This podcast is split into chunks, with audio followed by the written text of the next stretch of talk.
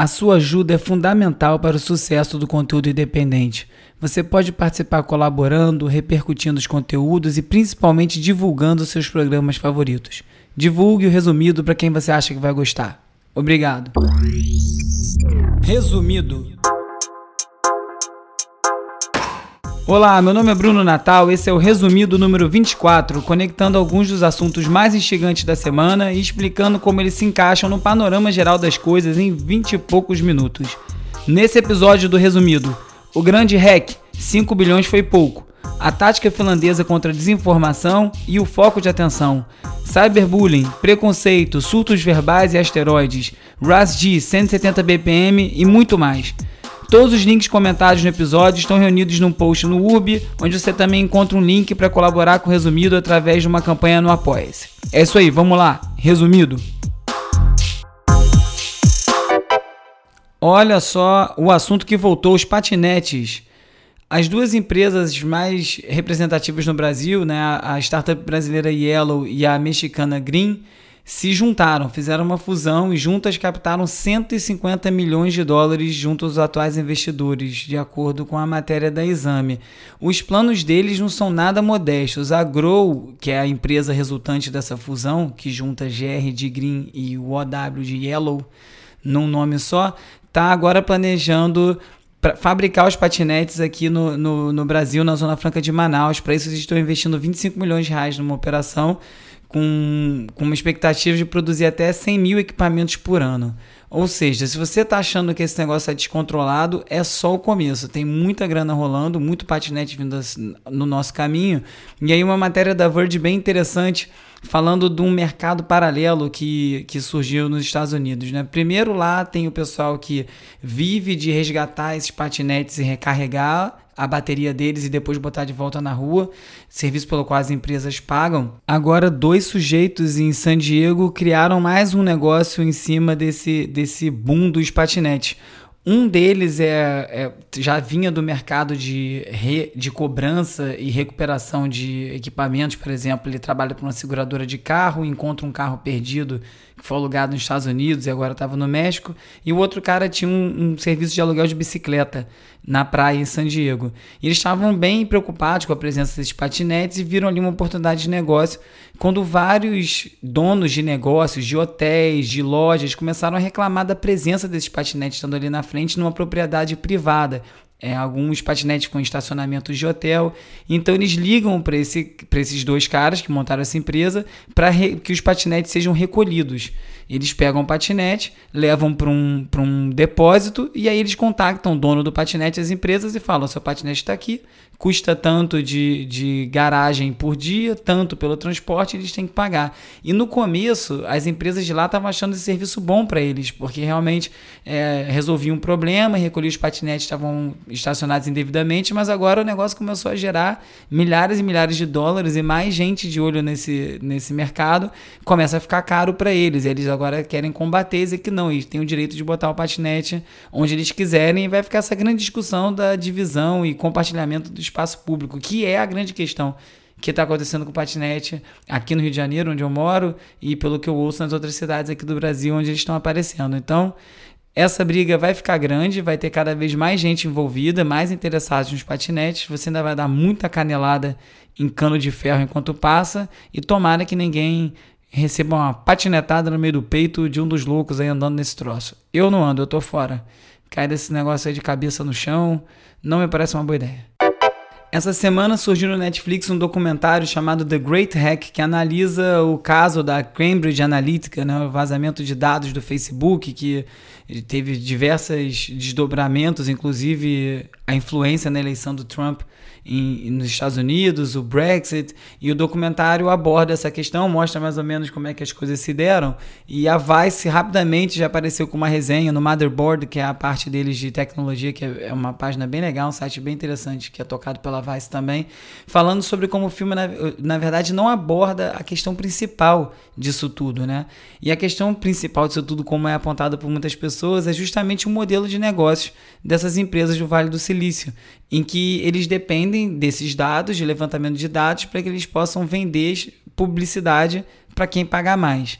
Então essa grande a grande questão que, que vai atingindo a gente é como se defender desses dados numa era em que a nossa privacidade não tem nenhuma proteção legal firme, alguma coisa que garanta que a gente tenha direito, por exemplo, de saber quais são os dados que essas empresas coletam da gente. Não existe um lugar que você clique e vê. Isso tudo meu aqui que está online. É, tem várias outras questões, né? Tem os pixels que acabam te traqueando mesmo que você não queira. Falei disso no programa passado. Inclusive, esses pixels estão presentes em sites pornô, como Pornhub, é, Xvideos, essas coisas. Enfim, várias questões que vão nesse entorno. E nesses dias, é, o Facebook recebeu uma multa né, de, do FTC, que é o órgão regulador nos Estados Unidos, por conta dessas questões de privacidade. É, chama Federal Trade Commission de 5 bilhões de dólares. Parece muito dinheiro, mas para eles é uma piada. É, eles se livraram de todas as acusações que estavam acontecendo antes disso e, e, e, é muito pouco, porque o que vem sendo dito é que essas empresas e o, o MIT Technology Review tocou nesse assunto é que não era multa. O que eles tinham que ter feito era levado eles para tribunal e discutir, para começar a mudar essa lógica de como funciona essa coleta de dados, de que forma isso é vendido, de que forma isso é repassado. E isso foi dito por um, por um próprio comissário do FTC, falando que esse deveria ter sido o caminho adotado. E não foi. É, na Wired saiu uma matéria também com um cara que era da CIA que trabalhou na CIA e foi contratado pelo Facebook para ajudar a conter essa, essas questões com interferência em eleição e tal. Ele ficou pouquíssimo tempo lá, foi totalmente boicotado. A matéria fala disso, de como ele não conseguia fazer nada do que ele estava propondo. E ele disse sem titubear, assim, que do que ele viu no período que ele estava lá, o Facebook tem muito mais dados sobre cada, cada pessoa do que, o, do que a CIA já conseguiu levantar com a espionagem ao longo dos anos. Muitos desses dados são nós mesmos que fornecemos, né? Quem quiser dar uma olhada no, no nível de, de detalhamento que esses dados têm, o Google Cloud tem um serviço de machine learning para foto que chama Vision AI, e nessa página você consegue testar um pouco. Ele tem lá um, um, exemplo de como a, como a coisa é usada, como você, com machine learning ensina a, os seus próprios robôs e drones e leitura de imagens ali um determinado cenário. No, no exemplo lá são turbinas de energia, como ensina o drone a descobrir o que, que é uma rachadura, o que, que é uma queimadura por relâmpago e por aí vai. Mas você pode subir uma foto sua, qualquer, e ele vai fazer uma leitura daquela foto, vai dizer que tipo de expressão está na foto, o que está envolvido. Eu subi uma foto minha e do meu filho, e uma das coisas que fica escrito é pai e filho, como descrição da foto. É, eu botei, é, foi da mesma sessão de foto que eu fiz a capa do Resumido Nova com o grande Jorge Bispo. E eu botei aquela a, a, capa e ele encontra um microfone, todo o número de série que aparece no microfone. É impressionante. Você imaginar que o Google está rodando essas fotos, essas imagens o tempo inteiro e, e decupando elas dessa forma é assustador. Vai um pouco também perto do que estava sendo falado no programa passado em relação ao Face App, né? Você acha que é só botar a foto ali é pouca coisa e não é muito pouco não.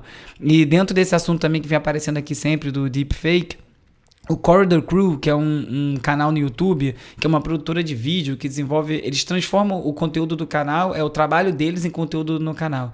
E eles resolveram fazer o melhor deepfake da internet. E para isso eles contrataram um sósia do Tom Cruise, que se, se mexia já igual ao Tom Cruise, conseguia falar em postação vocal igual ao Tom Cruise. E aí aplicaram a, a face do Tom Cruise nesse ator e ficou realmente perfeito. Dá para ver o nível que isso vai chegar sem muito esforço e já já, né? Daqui a pouco não vai precisar ser uma produtora desse tamanho, né? Nem tanto tempo atrás publicar alguma coisa era tão difícil, hoje em dia qualquer um publica uma coisa. Estou eu aqui fazendo um podcast que pode chegar no mundo inteiro e sem tanto esforço, enfim, a tecnologia vai apoiando esse tipo de movimento.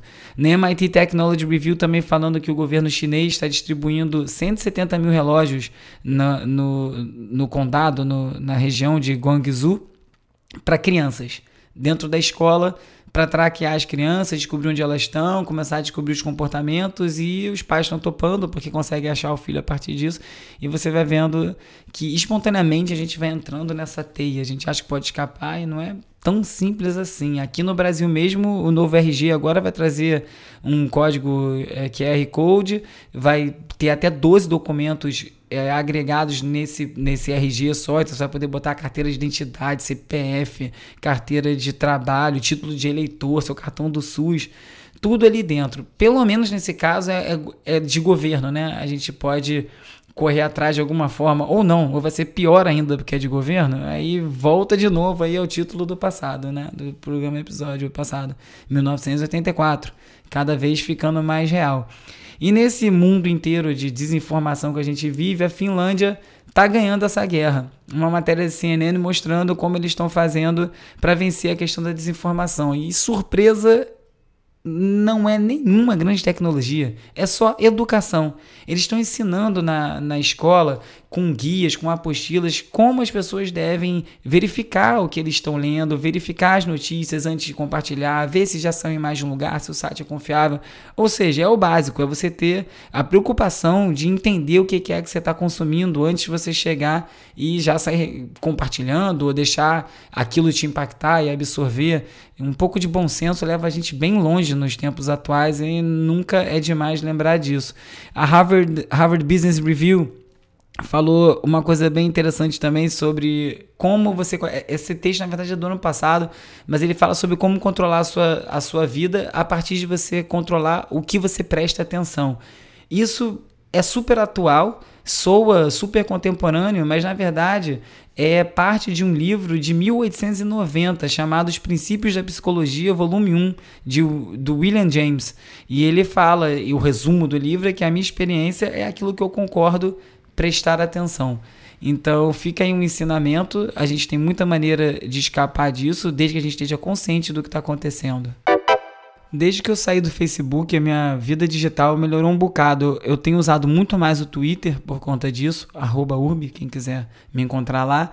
É, e uma das coisas é porque é tudo muito mais dinâmico, né? O feed é, em sua maior parte, cronológico, tem menos interferência de algoritmo, e você passa pelos assuntos, eles somem também, você entra um retrato daquela hora. Ninguém aguenta ficar andando muito pelo Twitter. É o que está acontecendo ali. E nessa também várias discussões se perdem, né? E deixam de acontecer. Vários bate-bocas. Para mim era a pior parte do Facebook. Assistir dos outros ou se envolver neles. Essas discussões sem, sem cabimento online. Que não é o melhor lugar para debater nada. Ao contrário do que muitas pessoas pensam e praticam. É, e lá você vê ainda assim um retrato bem grande assim de como as coisas estão em termos de comportamento online. Esses dias a Clarice Falcão, cantora, atriz, falou sobre um tweet dela que ela disse que queria se matar depois que o Bolsonaro foi eleito. E aí ela resgatou esse tweet e ela recebeu várias dicas de como se matar, umas coisas absurdas. Aí ela tweetou e falou lá, eu vou ler aqui o tweet. Muita gente me incentivando a me matar por causa do meu tweet. Isso é crime previsto em lei. Tô bem de cabeça, mas poderia não estar. Vou denunciar e gostaria de pedir a todos que denunciem os perfis, porque da próxima vez pode ser com alguém que esteja mais vulnerável do que eu. Na mosca, é, realmente explica essa cultura, o que acontece, né? Como as pessoas são totalmente irresponsáveis e tóxicas nesses ambientes. E ela deu uma resposta à altura, achei bem legal esse posicionamento dela e acho que vale a pena destacar justamente porque some tudo ali no Twitter, né? É, na TV Cultura também, o Pedro Cardoso é, deu uma entrevista para Marcelo Taz. Marcelo Taz que foi super infeliz essa semana nas discussões que ele se envolveu da Vaza Jato, foi deselegante, deseducado com Leandro Demore falou um monte de besteira, independente do, do, de, do que quer que você pense sobre Vaza Jato, enfim. O que ele falou ali em termos jornalísticos, principalmente essa que é a minha área, foi absurdo, se queimou de uma, de uma maneira bem estranha, mas enfim, teve uma entrevista muito boa com o Pedro Cardoso, do Grande Família, né? Ficou famoso por esse, esse seriado. E o Pedro Cardoso falou umas coisas bem legais na entrevista e várias delas viralizaram. Eu vou botar um trechinho de uma delas aqui. Nenhuma pessoa fica rico sem explorar mais-valia imensamente. Estou para encontrar um economista que me mostre uma outra estrutura de ficar rico, que não seja você não dividir a riqueza do seu trabalho de maneira justa com as pessoas que produziram esse trabalho para você. Quem ficou rico com o Agostinho foi a Rede Globo. A Rede Globo, que é o capitalista naquele negócio, é que tem possibilidade de ficar rico. Eu tenho 57 anos, e eu não tenho uma economia que me possibilite não trabalhar. Eu venho ao Brasil trabalhar. E venho ao Brasil trabalhar pelo dinheiro da bilheteria. Se eu não acordar de manhã e for trabalhar, não tem uma estrutura de exploração do trabalho de outras pessoas que faz dinheiro para mim enquanto eu apenas emprego o meu capital ali. Outra resposta brilhante essa semana foi da congressista Ilham Omar, que é imigrante da Somália é, e ela é muçulmana, e ela foi perguntada sobre a opinião dela em relação à mutilação genital das mulheres é, que acontece em algumas, em algumas regiões é, em que a religião muçulmana é praticada de maneira bem radical, e, e, em vez de ela responder isso, ela dá uma resposta sobre essa pergunta e fala quantas vezes eu vou ter que repetir a mesma coisa. Eu tenho que fazer um, um arranjo e que a cada cinco minutos eu repito tudo que eu sou contra, por que você não me pergunta das questões que eu estou trabalhando, as coisas que eu falo a respeito? Porque toda vez eu tenho que repetir, não basta eu falar uma vez, é como se eu tivesse mudado de ideia. Isso é uma posição extremamente é, racista e não deveria estar passando por isso. Enfim, é, acaba sendo uma aula de como o racismo institucionalizado funciona. Já no New York Times, falando sobre as manifestações em Hong Kong, produziu um documentário mostrando os detalhes sobre uma agressão que aconteceu. Essa semana, os manifestantes de Hong Kong foram agredidos durante uma manifestação por um grupo de branco, é, sem máscaras, todos eles de camiseta branca e calça preta.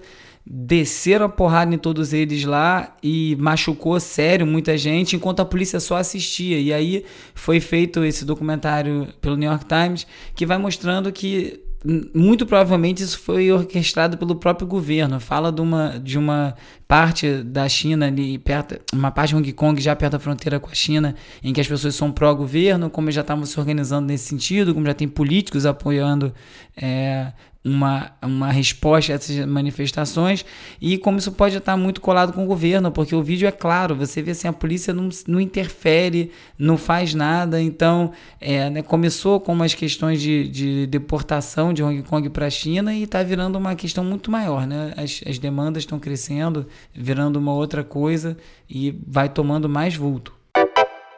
Falando em hackers, mas não ainda sobre a Vaza Jato no Brasil, nos Estados Unidos foi presa a REC é responsável pelo vazamento de 106 milhões de cartões de crédito do, do banco do banco Capital One. E tava todo mundo atrás dessa mulher e na verdade acabaram achando ela porque ela publicou os hacks na conta dela do GitHub. O GitHub é um site de programação em que as pessoas compartilham códigos e constroem juntos códigos para várias coisas. E ela publicou no próprio perfil que tinha o telefone dela, o endereço e tudo mais. Ou seja, foi uma coisa muito, muito simplória, assim, um erro muito bobo de uma pessoa que cometeu uma coisa tão grande. E aí, obviamente, remete à questão do hacker aqui. Eu acho importante falar disso. Eu fiz, é, fiz graça com a questão do hacker num dos títulos aqui dos programas. E para mim é o seguinte. Eu falo a mesma coisa desde o início, inclusive no programa que eu falei, chama Hacker aqui, eu falei disso no programa, se eu não me engano. A questão não é se tem hacker, o hacker é uma questão paralela. Você vai lá e prende se teve essa, essa interferência, se foi uma ação criminal ou ação criminosa. Isso não muda em nada o conteúdo do que foi vazado. Tem que lutar para conseguir comprovar que não houve nenhuma alteração ali. É, eu acredito que não houve, né? Tiveram vários cruzamentos de informação com outros jornalistas trabalhando no material, checando coisas lá dentro, próprias comunicações deles com, com procuradores, enfim. Está bem explicado no site do Intercept. Mas enfim, tem que comprovar que não houve nenhuma alteração em trechos específicos. O hacker preso, inclusive, fala disso, né? Que pela criptografia do, dos arquivos do Telegram ele acha impossível que tenha havido alguma, alguma alteração, então tem que, isso tem que ser averiguado. Mas esse não é o assunto. O que aconteceu é muito maior, o que está ali é muito maior do que ter sido hackeado ou não. E está sendo conduzido dessa forma. Alguns jornalistas fazendo isso. Pedro Doria é um deles, está fazendo bastante esse papel de tentar conduzir a discussão para esse lado. Triste ver ele fazer isso, fico decepcionado como leitor. Enfim, o assunto está aparecendo dessa forma. Então, falando aqui do hacker sobre isso e amarrando com essa outra história, porque sim, é possível ser um grupo amador. Tem algumas outras questões né, daqui do Brasil, por exemplo, o fato que dois aparentemente não tem nada a ver com o caso, mas estão ali porque se esse caso não envolver pelo menos quatro pessoas, não é formação de quadrilha. Se não for formação de quadrilha, ninguém vai preso e diminui muito o peso do que está sendo feito ali. E todo mundo fala muito que está na hora de chegar o asteroide, ele quase chegou. Esses dias teve um asteroide aí que passou fininho da Terra, ninguém viu, os cientistas descobriram muito em cima da hora.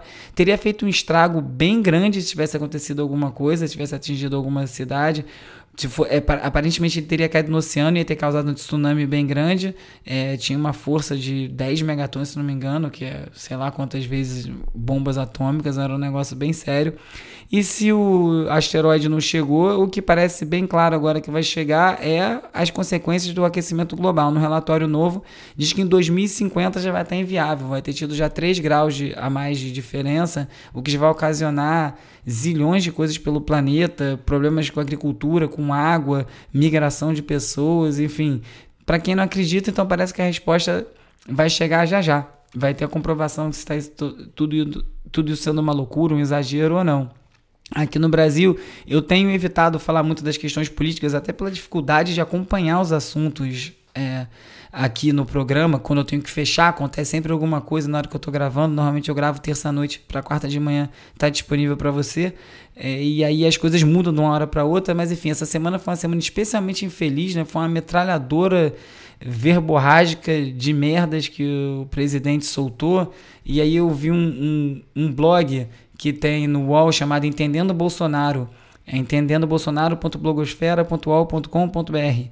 E é legal lá, explica bastante coisa do que ele fez essa semana, que não foi pouco, né? Desde, ele, é, desde que ele publicou aquele vídeo pornográfico e foi questionada a questão do decoro, ele essa semana foi de ofensa ao nordestino, é nepotismo explícito, ameaça de corte de verba de governador de oposição, defesa da tortura, e dessa declaração sobre o pai do presidente da, da OAB, que ele sabia como ele tinha.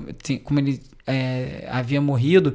É, há documentos oficiais do exército que ele foi desaparecido. Ele é tido no, no, no atestado de óbito dele como um morto pelo Estado. Então, se ele sabe uma coisa diferente, vai para um outro lado, né? Começa a ficar um pouco além da questão do concordo, não concordo com as questões políticas. Isso está indo para um lado um pouco mais perigoso, assim. Desde as besteiras da Damares, que agora quer perseguir livro que fala de seres mágicos e bruxas, porque isso é supostamente satanismo, isso em livros infantis, até a, a Polícia Rodoviária Federal interrogar professor que estava organizando o ato contra o Bolsonaro no Amazonas. Tiveram essa reunião invadidas. É, essa semana, hoje, na verdade, na terça-feira, é, teve uma manifestação bem grande na ABI, Associação Brasileira de Imprensa, aqui no Rio de Janeiro, é, com várias pessoas, vários jornalistas. Estava bem cheia a manifestação, pelo que eu vi aqui online, eu não tive lá, de apoio ao Greenwood, ao apoio ao trabalho do Intercept. É um momento bem importante tem muita coisa acontecendo aqui no país, acho que não dá para a gente ficar totalmente desligado. Então eu tento não entrar muito nesse assunto pelas polêmicas e até pelo tempo aqui de conseguir desenvolver o que eu gostaria, mas não dá para deixar passar batido, pelo menos não toda semana. Notícia triste do universo do hip hop: morreu o produtor Ras G produtor da um dos fundadores da Brain Feeder, que é a gravadora do Flying Lotus, um cara que tinha um trabalho muito legal com dub, com psicodelia, misturando várias coisas no hip hop, vários discos legais, fica aí pelo menos a memória dele, quem não conhece vai atrás. Vou botar na, na, na playlist da semana, né, o resumido tracks, para quem não sabe, toda semana eu faço esse, essa playlist, boto lá no post no urb, www.urb.cc, urb é U-R-B-E, não confundir com Uber. recebo muita mensagem do Uber, isso é um outro assunto. Mas enfim, vai estar tá lá a playlist, vou botar uma musiquinha dele e a partir dali você consegue puxar esse fio e chegar no trabalho dele. Vi também a semana o trailer do Where Are You João Gilberto, documentário de um suíço baseado e inspirado no livro de um alemão que veio ao Brasil atrás do João Gilberto, não encontrou e ele resolveu fazer um filme indo atrás ele vai procurando o, o, João Gilberto pelo Rio de Janeiro e entrevistando várias pessoas. Tem trilha do João Donato e entrevista da Miúcha, né, que também já morreu, várias pessoas aí no filme. Fiquei bem curioso para ver. O filme é do ano passado, não sei se ele foi lançado no Brasil, eu cheguei totalmente atrasado. No universo do baile funk, é, o DJ Polivox e a Turbininha foram convocadas, convocados a depor é, não ficou claro qual era o motivo, né? Se eles estão sendo indiciados por alguma coisa. Lembrando, eles são ali da mesma turma do 150 BPM, é, ali da, da mesma área do Baile da Gaiola. DJ Renan da Penha continua preso. Uma prisão totalmente arbitrária, né? Bem questionável, sem direito de defesa aí, não está não tá sendo ouvido os argumentos. Vamos ver até, que, até quando ele vai ficar preso, vai acabar ficando preso direto mesmo. E, e, e numa notícia um pouco melhor no funk, mais uma renovação agora está chegando 170 BPM. Que nada mais é do que uma coisa mais acelerada do que o 150 BPM. O pessoal deu uma, deu uma puxada. Já estava rolando antes, mas eu acho que com essa com essa ascensão do 150 e ficou meio pop, né, para alguns, eles resolveram ir atrás de mais coisas. Esse foi mais um episódio do Resumido. Agradeço demais você estar tá ouvindo o programa. Vou adorar se você compartilhar com mais gente, espalhar para seus amigos também, para a gente aumentar essa comunidade.